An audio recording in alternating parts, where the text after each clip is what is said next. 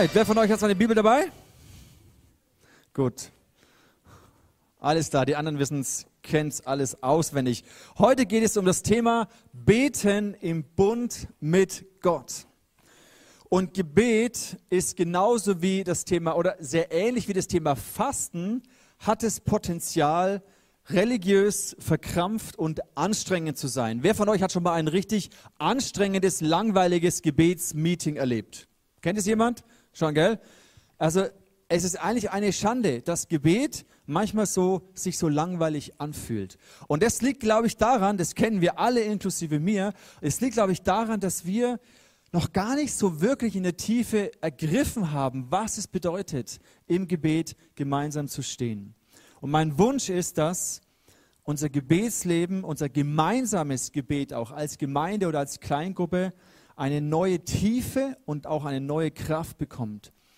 Wir haben ja vor einem Jahr darüber gesprochen in dieser Predigtserie Bete wie niemals zuvor und Leo Bigger und Susanna Bigger haben das Buch rausgegeben, wo ganz viele verschiedene Arten von Gebet drin sind.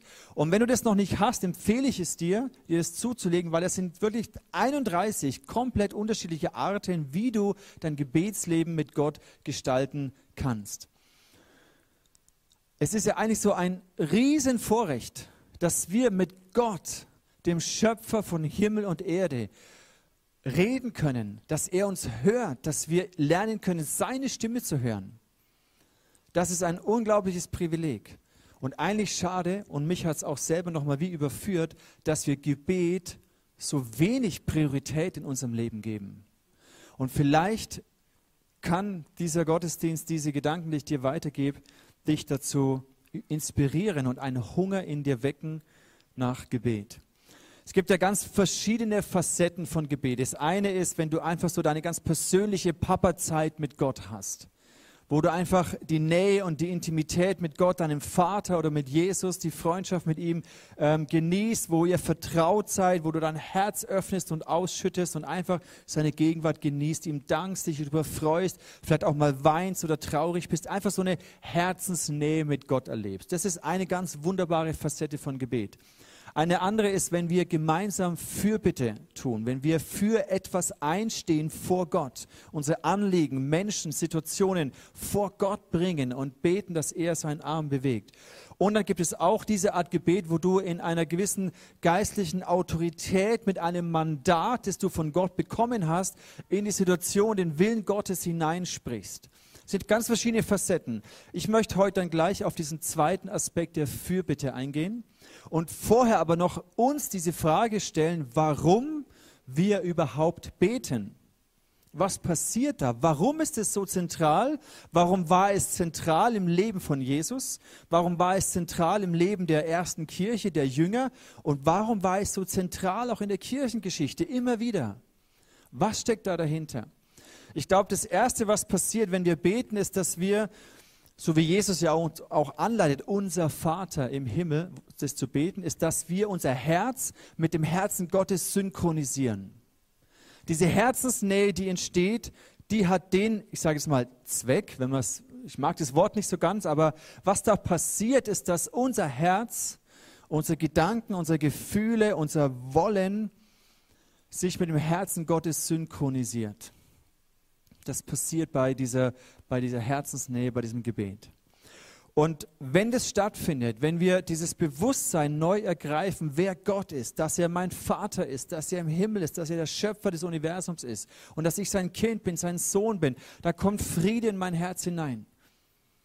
Dann passiert das, was es in diesem wunderschönen Song heißt, Turn your eyes upon Jesus, look forth in his wonderful face, and the things on earth will grow strangely thin in the light of his glory and grace. Also richte deinen Blick auf Jesus. Und die Dinge dieser Welt, die so groß uns erscheinen, die werden im, in dieser Gegenwart Gottes plötzlich kleiner, weil wir sehen, wie groß unser Gott ist. Und das ist ein erster wichtiger Grund, warum wir beten. Gerade jetzt in dieser Zeit, wenn du merkst, da ist Angst in deinem Herzen, da sind Sorgen, da ist, da ist Einsamkeit, da, das sind Dinge, die dich beschäftigen, ist es umso wichtiger, ins Gebet zu gehen, dein Herz mit dem Herzen Gottes zu synchronisieren. Der zweite Gedanke ist, und so geht es ja auch in dem Gebet weiter, im Vater unser Gebet, dass wir unseren Fokus auf das Königreich Gottes richten. Dein Reich komme und dein Wille geschehe, wie im Himmel, so auf Erden. So hat Jesus uns gelehrt zu beten. Und jetzt habe ich aber eine Frage an dich. Jesus betet oder sagt uns, wir sollen beten, dass der Wille Gottes geschieht auf Erden. Meine Frage ist, geschieht der Wille Gottes nicht sowieso? Wir hatten ja vor drei Wochen, glaube ich, ein Bible Study über die Souveränität und die Vorherbestimmung Gottes. Wenn doch geschieht der Wille Gottes sowieso, passiert hier auf, die, auf dieser Erde das, was Gott will, weil er ist ja allmächtig, er ist Gott, kann er nicht einfach alles machen, was er will? Warum sagt Jesus, dass wir beten sollen, dass der Wille Gottes geschieht? Warum sollen wir so beten? Könnte es sein, dass ohne unser Gebet weniger von dem Willen Gottes hier auf der Erde passiert? Vielleicht merkst du, dass allein dieser Gedanke dich brutal stresst. Genauso wie mich. Weil wenn ich mir überlege, okay, heißt es, wenn ich zu wenig bete, dann passiert nicht das, was Gott möchte? Ist es dann von mir abhängig? Ist ein Gebet wieder eine, eine Leistung, die ich vollbringen muss, was mich total stressen würde? Aber kannst du den Gedanken nachvollziehen? Warum sagt Jesus, dass wir beten sollen, dass der Wille Gottes geschieht, wenn nicht sowieso der Wille Gottes eh geschieht, egal ob ich bete oder nicht? Ich möchte diese Frage mal offen lassen. Beziehungsweise dir kurz einen Moment Zeit geben, darüber nachzudenken. Krass. Warum sollen wir beten? Ist es wirklich so? Wenn wir zu wenig beten, passiert weniger von dem Willen Gottes? Ich finde den Gedanken allein herausfordernd, und er stresst mich auch auf eine gewisse Art, aber ich finde ihn lohnenswert, darüber nachzudenken. Eins sind wir uns klar, dass der Wille Gottes im Himmel geschieht. Also ich zumindest bin überzeugt, dass der Wille Gottes im Himmel geschieht, dass im Himmel das passiert, weil der Himmel ist die, die Realität Gottes, die Wirklichkeit Gottes. Und da passiert das, was Gott will. Aber auf Erden passiert immer auf Erden das, was Gott will. Also ich persönlich bin nicht so davon überzeugt. Ich glaube nicht, dass alles, was hier auf der Erde passiert, der Wille Gottes ist.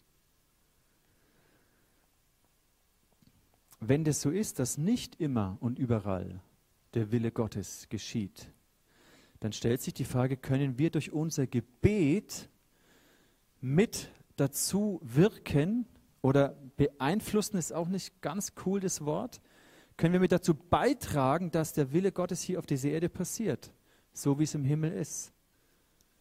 Und obwohl mich dieser Gedanke stresst und mich auch vielleicht in ein Leistungsdenken, religiöses Leistungsdenken bringen könnte, glaube ich trotzdem, dass es so ist. Weil für mich würde es sonst keinen Sinn machen, dass Jesus sagt, betet, dass der Wille Gottes geschieht. Betet dafür. Warum hat Gott sich das ausgedacht?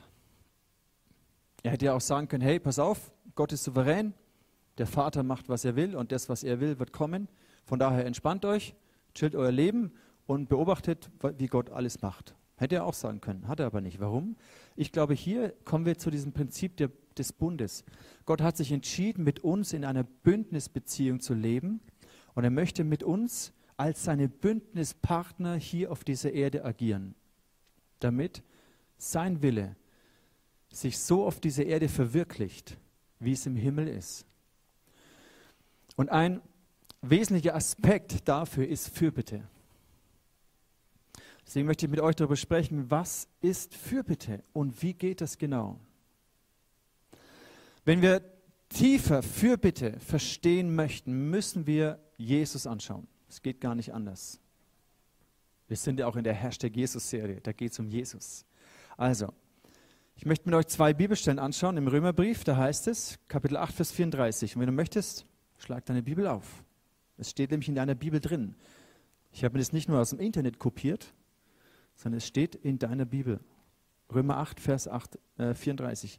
Wer will verdammen? Christus Jesus ist hier, der gestorben ist, ja mehr noch, der auch auferweckt ist, der zur Rechten Gottes ist und für uns eintritt. Dieses Wort hier für uns eintreten, im Englischen seht ihr die Übersetzung and is also interceding for us. Im Deutschen gibt es nicht wirklich ein gutes Verb für Fürbitte. Würde es sich komisch anhören, wenn da steht, der irgendwie Fürbitte tut, sagt man dann, so, ne? Fürbitte machen, Fürbitte tun, aber er fürbittet. So wie komisch. Ne? Im Englischen gibt, geht es, da heißt es, he interceding. Im Englischen das Nomen, was da steht, ist Intercession. Ich betone es deswegen Intercession, weil wir uns das noch begleiten wird. Also, wir realisieren hier, Jesus ist anscheinend jetzt zur Rechten Gottes und er fürbittet. He makes intercession. He's interceding. Er tritt für uns ein vor Gott zur Rechten Gottes. Hebräer 7, Vers 25. Daher kann er auch für immer selig machen, die durch ihn zu Gott kommen, denn er lebt für immer und bittet für sie. Also auch wieder im Englischen, he intercedes for them. Wenn Jesus jetzt gerade für uns Fürbitte tut, fürbittet, wenn das anscheinend seine Aufgabe ist jetzt im Himmel, dann hat es doch irgendwie auch eine Bedeutung für uns. Die Frage ist ja, was, was genau macht denn dann Jesus da, wenn er jetzt mit Gott fürbittet? Was, was genau macht er? Fürbitte ist vielleicht gar nicht so sehr ein Gebet, das ich spreche, sondern ist eine Handlung, die auch ein Gebet haben kann. Es gibt eine Umschreibung, was Fürbitte bedeutet, und zwar in den Riss treten. Das heißt, da ist etwas zerrissen und da kommt jemand, der zwischen diesen beiden zerrissenen Teilen in die Mitte hineingeht und es wieder verbindet. Fürbitte bedeutet, zwei Teile, zwei Parteien wieder zusammenzubringen, zu verbinden. Und es kann durch ein Gebet sein, aber nicht nur. Jesus hat zum Beispiel gesagt, ich gehe schon mal hin zum Vater, um euch eine Wohnung vorzubereiten. Das heißt, jetzt gerade seid ihr noch getrennt von dieser Wohnung, aber ich mache diese Wohnung, ich verbinde das. In anderen Worten könnte man sagen, er baut eine Brücke. Er baut eine Verbindung. Er stellt eine Verbindung her zwischen uns und Gott. Er ermöglicht eine Begegnung zwischen uns und Gott, weil wir getrennt waren von Gott. Und er bittet für uns. Er tut für bitte Intercession. Er tritt in diesen Riss hinein. Jetzt möchte ich mit euch das hebräische Wort anschauen. Und da werden wir einige Schätze entdecken, zumindest ging es mir so. Das hebräische Wort, das immer im Alten Testament mit Fürbitte übersetzt wurde, Pagar, hat verschiedene Bedeutungen. To meet, encounter, reach. To meet, encounter, reach. Strongs Concordance. Zu begegnen, zu treffen, sich auszustrecken. Wenn wir jetzt noch einen Schritt weitergehen in die Strongs Exhaustive Concordance, steht hier das Wort Intercession, wie wir es im Englischen kennen. To come between. Fall upon, make intercession, intercessor, entreat. Also hier ist dieses Fürbittewort. Und wir schauen uns jetzt zwei, ähm, also einige, aber am Anfang zwei Situationen an, wo dieses Wort gebraucht wird. Und es gibt uns, glaube ich, eine, oder ich hoffe, es gibt uns ein Bild, was da passiert in Fürbitte in Intercession. Josua 17, Vers 10. Das hat gar nichts mit Fürbitte eigentlich zu tun, aber das Wort ist interessant. Das, der Bach Kana bildet also die Grenze zwischen Ephraim und Manasse. Das Mittelmeer war für beide die Westgrenze. Im Norden stieß Manasses Land an das Stammesgebiet von Assa im Osten und an das von Issachar. Denkst du, hä, was soll das jetzt? Das gleiche Wort hier haben wir. Es stieß an. Hier haben sie sich getroffen. Diese beiden Länder, diese beiden Gebiete sind hier zusammengekommen. Das ist das Wort Paga.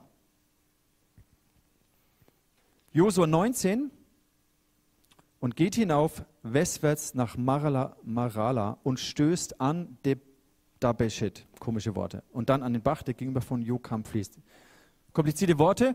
Im Englischen steht hier auch wieder, es stößt an, es reached to, es touched. Ich habe euch extra diese verschiedenen Sachen mitgenommen aus der, äh, New, aus der King James und aus der New International.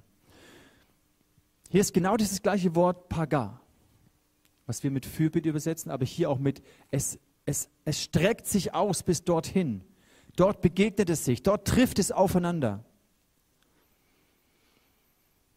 Für mich ist das ein wunderbares Bild, was Jesus gemacht hat, wenn er Fürbitte tut.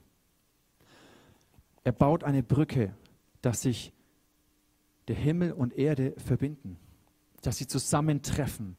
Er, Gott streckt durch Jesus, er streckt seine Hand aus zu uns, um uns wieder in diese, um diese Verbindung wieder zu kreieren. Gott begegnet uns durch Jesus Christus. Im Englischen ist auch interessant, dieses Wort Intercession ist sehr ähnlich und der gleiche Wortstamm wie Intersection. Weißt du, was Intersection bedeutet? Eine Kreuzung. Wenn zwei Straßen aufeinandertreffen. Und all diese Wortbedeutungen zeigen uns, worum es bei Intercession, bei Fürbitte geht.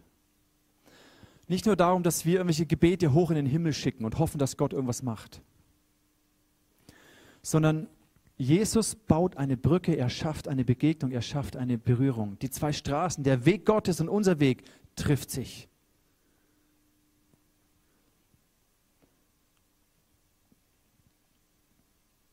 Im Jesaja 43, 53, Vers 12, da zeigt es auch den Charakter von Jesus, was er gemacht hat. Er hat die Sünde vieler getragen und für die Verbrecher Fürbitte getan. Gleiches Wort Paga. Für die Verbrecher, wir alle, das, damit sind wir gemeint, weil wir gegenüber Gott gefallen sind. Er hat unsere Schuld getragen und für die Verbrecher Fürbitte getan. Das heißt, er hat diese Überkreuzung des Weges Gottes und unseres Weges ermöglicht. Er hat eine Brücke gebaut, eine Verbindung kreiert, wo sich Himmel und Erde begegnen. Diese Brücke, diese Intersection, diese Kreuzung, da begegnen sich diese zwei Gebiete, die, die Realität Gottes und die Realität dieser Erde wie im Himmel, so auf Erden. Sollen wir beten, dass die himmlische Realität und die irdische Realität zusammentreffen. Wie im Himmel, so auf Erden. Intercession, Fürbitte, kreiert eine Verbindung zwischen der Realität Gottes im Himmel und unsere Wirklichkeit hier auf der Erde. Fürbitte bringt diese beiden Dinge zusammen die zerrissen sind, die getrennt sind, sie bringt es wieder zusammen. Warum ist es wichtig? Warum braucht es Fürbitte, Intercession? Was ist das Ziel dahinter? Warum lehrt uns Jesus zu beten? Warum betet er für uns? Damit, ich glaube, dein Wille geschehe wie im Himmel so auf Erden, damit der Wille Gottes geschieht hier auf dieser Erde.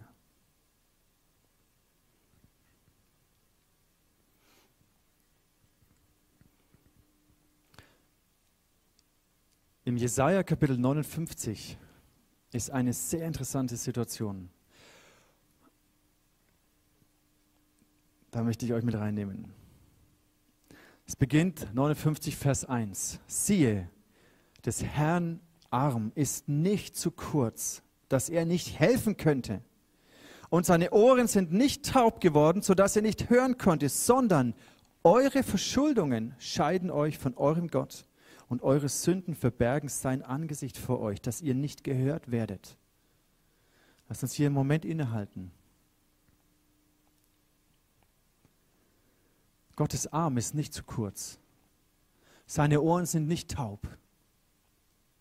Aber das Volk Israel in dieser Situation hat dermaßen gesündigt und sich von Gott abgewandt, die Gebote Gottes missachtet, mit Füßen getreten. Es waren ihre eigenen Entscheidungen. Es war nicht, dass Gott nicht hätte eingreifen wollen oder können. Aber hier heißt es, sondern eure Verschuldungen scheiden euch von eurem Gott und eure Sünden verbergen sein Angesicht vor euch. Nicht Gott verbirgt sein Angesicht vor uns. Es ist nicht seine Initiative, sondern unsere Sünde verbirgt sein Angesicht vor uns. Und dann wird aufgezählt in den Versen danach, wie das Böse, die Ungerechtigkeit sich ausbreitet. Blut, das vergossen wird, Menschen, die falsch sind, die betrügen, Ungehorsam im Volk, Unmoral, alles. Und das ist doch genau die Folge, die wir heute auch ganz ehrlich in unserer Gesellschaft, in unserer Welt sehen. In den nächsten Versen, ich lese euch ein paar vor, ihr dürft es einfach hören, wird beschrieben, wie das aussieht, wenn eine Gesellschaft sich von Gott abwendet, wenn eine Welt sich von Gott abwendet. Ihre Füße laufen zum Bösen und sie sind schnell dabei, unschuldiges Blut zu vergießen. Ihre Gedanken sind Unheilsgedanken und auf ihren Wegen wohnt Verderben und Schaden. Sie kennen den Weg des Friedens nicht und Unrecht ist in ihren Pfaden. Sie gehen auf krummen Wegen. Wer auf ihnen geht, der kennt keinen Frieden. Darum ist das Recht ferne von uns und die Gerechtigkeit kommt nicht zu uns. Wir harren auf Licht, siehe, so ist es finster, auf Helligkeit, siehe, so wandeln wir im Dunkeln. Dunkeln. Und das Recht ist zurückgewichen und die Gerechtigkeit hat sich entfernt, denn die Wahrheit ist auf der Gasse zu Fall gekommen und die Aufrichtigkeit findet keinen Eingang. Das beschreibt die Situation unserer Gesellschaft, unserer Welt, finde ich sehr treffend. Es ist ein Spiegel. Es ist ein Spiegel, in den wir reinschauen. Wir als Menschheit. Hochinteressant. Ich weiß, es ist super deprimierend. Aber hochinteressant ist es, wie es jetzt weitergeht. Vers 15. Der Herr hat gesehen, was sein Volk treibt. Und die Rechtlosigkeit missfällt ihm. Er wundert sich, dass kein Mensch einschreitet und etwas dagegen unternimmt.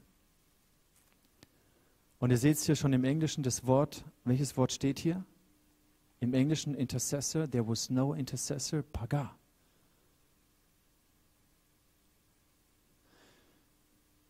Gott sieht, was hier an Not und Gerechtigkeit ist. Die, und die Rechtlosigkeit missfällt ihm. Ich glaube, es schmerzt ihn. Und er wundert sich, dass kein Mensch da ist, der einschreitet, der in der Elberfelder ist das Wort Fürbitte. Er sah, dass kein Mann da war. Er wunderte sich, dass es keinen gab, der Fürbitte tat. Ich finde die Übersetzung interessant. Es gab niemanden, der einschreitet, der etwas dagegen unternimmt. Das gleiche Wort Paga, der Fürbitte tut.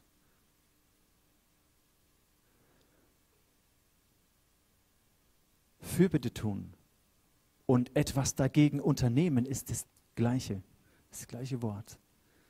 Ich finde das hochinteressant.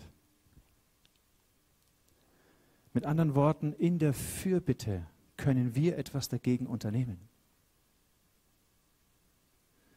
Gegen Ungerechtigkeit, gegen Leid, gegen Ausbeutung, gegen all die Not, die hier ist. Warum? Weil durch Fürbitte zwei zerrissene Teile verbunden werden.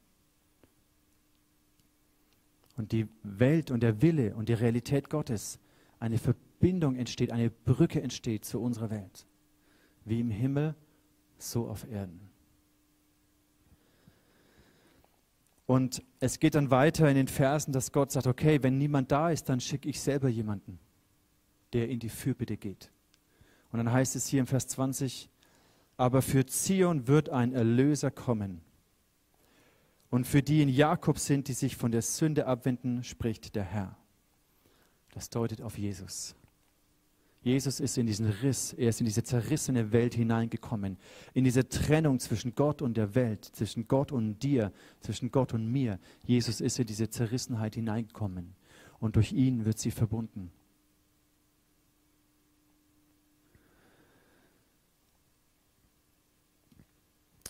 Ich finde das faszinierend.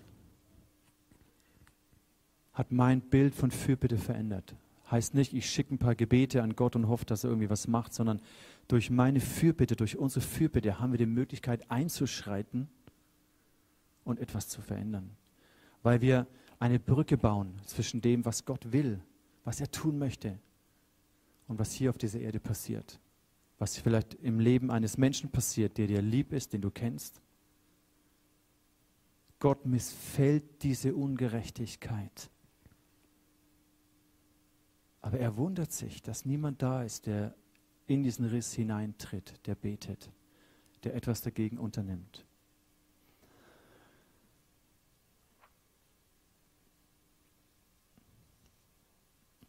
Ich glaube, das ist der Grund, warum wir als Gemeinde den Auftrag haben zu beten.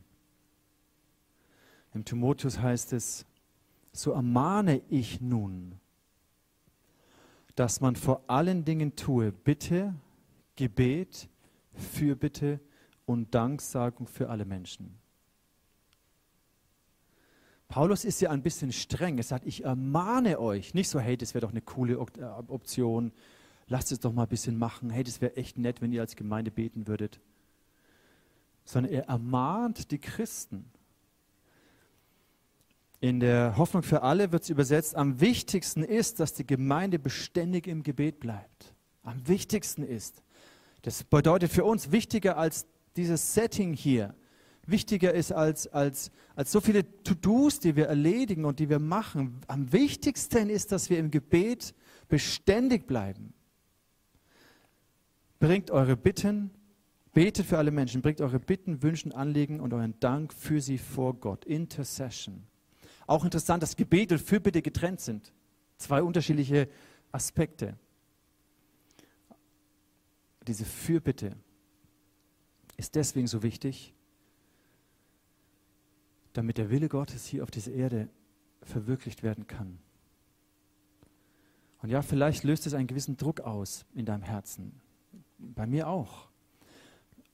Aber es geht nicht darum, in einen Leistungsdruck oder in eine Verdammnis zu verfallen. Jetzt, jetzt bete ich zu wenig und hab deswegen fühle ich mich schlecht, sondern darum geht es nicht, sondern es geht darum, dass wir verstehen, was, wie Gott mit uns agieren, interagieren möchte, um seinen Willen hier auf dieser Erde zu verwirklichen. Das ist für mich nur, nur noch faszinierend. Und es überführt mich auch von meiner eigenen Gebetsfaulheit. Und da müssen wir auch mal ehrlich sein und sagen, ja, welche Rolle spielt Gebet und Fürbitte in meinem Leben? Wir dürfen da auch mal ehrlich und kritisch mit uns sein. Wo sind wir zu bequem? Wo stehe ich nicht früher auf, weil ich denke, ah, das ist jetzt aber, also eine halbe Stunde früher aufstehen ist mir echt so anstrengend.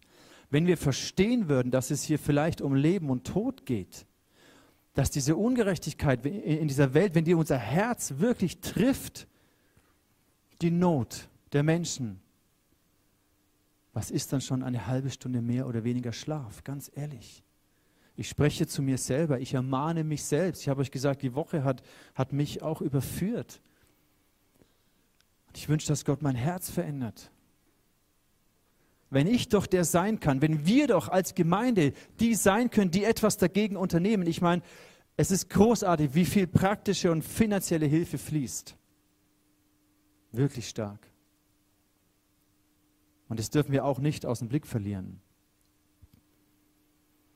Aber es beginnt im Gebet, weil es braucht immer Wunder. Wir hören so viele Wunder, in, dass, dass, dass in Kiew Dinge passieren, die, wo Menschen geschützt sind und irgendwelche äh, Kugeln sie gar nicht treffen. Und, und also es ist auch viel Leid und Tod, ist keine Frage, aber es passieren auch viele Wunder. Und das glaube ich auch. Und ich wünsche mir, dass Gott unser Herzen neu erweckt. Wir aus diesem Bequemen heraustreten und sagen, ja, ich trete in diesen Riss rein, in diese Not. Ich bete und durch mein Gebet kreiere ich eine Verbindung, dass der Wille Gottes passieren kann. Was mich nicht in ein Leistungsding bringt, aber ich stelle mich zur Verfügung, sage Gott, hier bin ich. Hier ist meine Zeit, hier ist mein Herz. Ich bete.